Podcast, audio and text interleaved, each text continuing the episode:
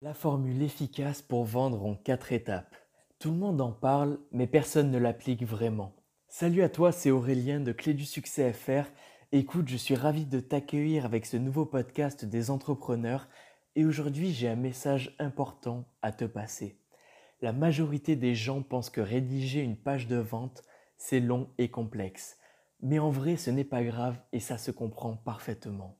On nous a toujours appris à l'école à en faire des caisses et des caisses. C'est simple, plus tu en rajoutes, meilleure sera ta note. Eh bien, en copywriting, c'est exactement l'inverse. Le but n'est pas de rajouter du texte en plus, mais de faire de plus en plus simple, rapide et efficace possible avec ta page de vente. Et aujourd'hui, tu vas apprendre un plan de vente en quatre étapes à copier-coller avec ton activité. Cela va te permettre, premièrement, d'augmenter tes chances de succès et deuxièmement de gagner beaucoup de temps à la rédaction. Tu peux réaliser ces deux choses grâce à une seule formule de rédaction. Elle s'appelle AIDA. Alors oui, je sais pertinemment ce que tu vas me dire, c'est du vu, du revu et du re-revu et tu as raison. Tout le monde sait ce que veut dire AIDA, attirer l'attention, susciter l'intérêt, provoquer le désir et in fine appeler à l'action, mais personne ne sait vraiment l'appliquer.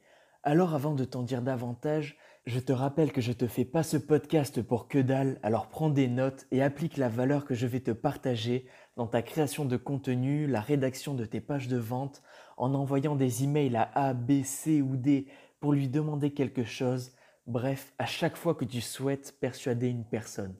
Allez, trêve de bavardage, c'est parti. Tout d'abord, attirer l'attention d'une personne est la partie la plus complexe de la formule AIDA. Les gens sont facilement ennuyés et si personne ne regarde ta copie de vente, c'est simple, personne n'achètera chez toi et tu ne gagneras pas un franc. Ça, c'est le premier point important à rappeler, mais je parie que tu le savais déjà. Là où ça devient intéressant, c'est de savoir de quelle manière on attire l'attention d'un lecteur. Et ça se passe par le fait d'écrire un titre accrocheur. Fun fact, à chaque fois que je rédige le titre d'un email, d'une stories, d'un podcast, d'un reels, d'une page de vente et j'en passe, je travaille pendant au moins 10 minutes à essayer des titres. Et là tu vas me dire que c'est trop, que je perds mon temps pour un simple titre.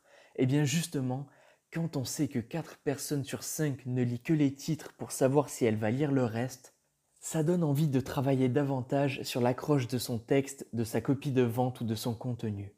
Évite les titres bateaux qui sont chiants à mourir et remplace-les par des titres qui forcent entre guillemets la personne à lire, sinon elle va rater quelque chose qui en vaut vraiment la peine.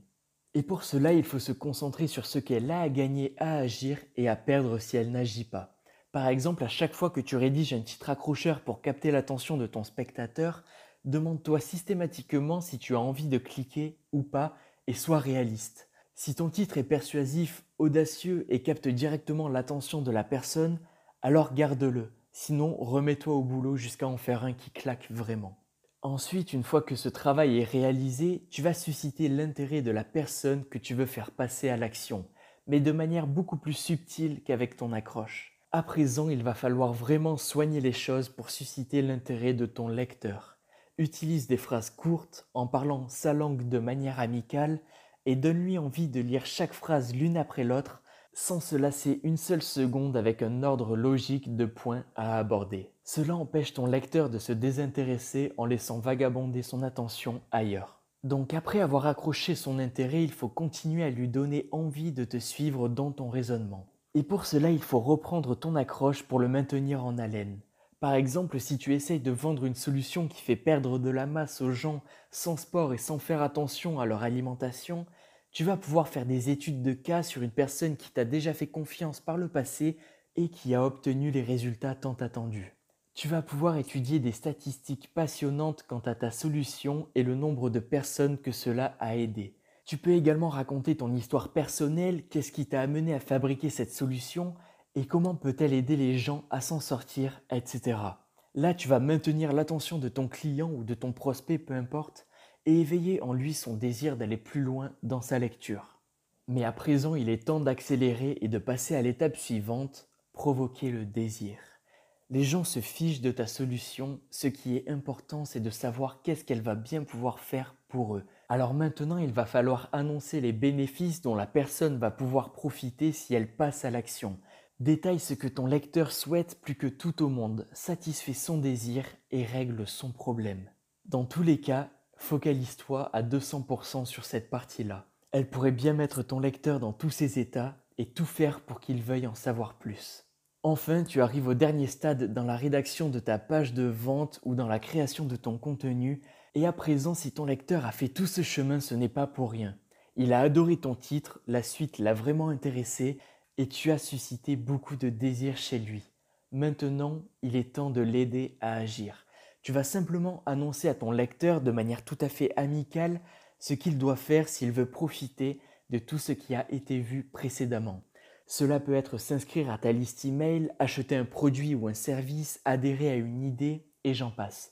L'objectif ici est de faire une déclaration intelligente et pas un vieux copier-coller d'un appel à l'action trop général. Il faut que ton incitation à agir soit directement liée à la solution que tu proposes, à ce qui a été vu précédemment et à l'univers de ton copywriting. Ainsi s'achève ce mini cours de copywriting, mais avant de le terminer, sache qu'il existe des dizaines de plans de vente, mais à mon sens, AIDA est le plus simple et le plus efficace pour les petits contenus de tous les jours.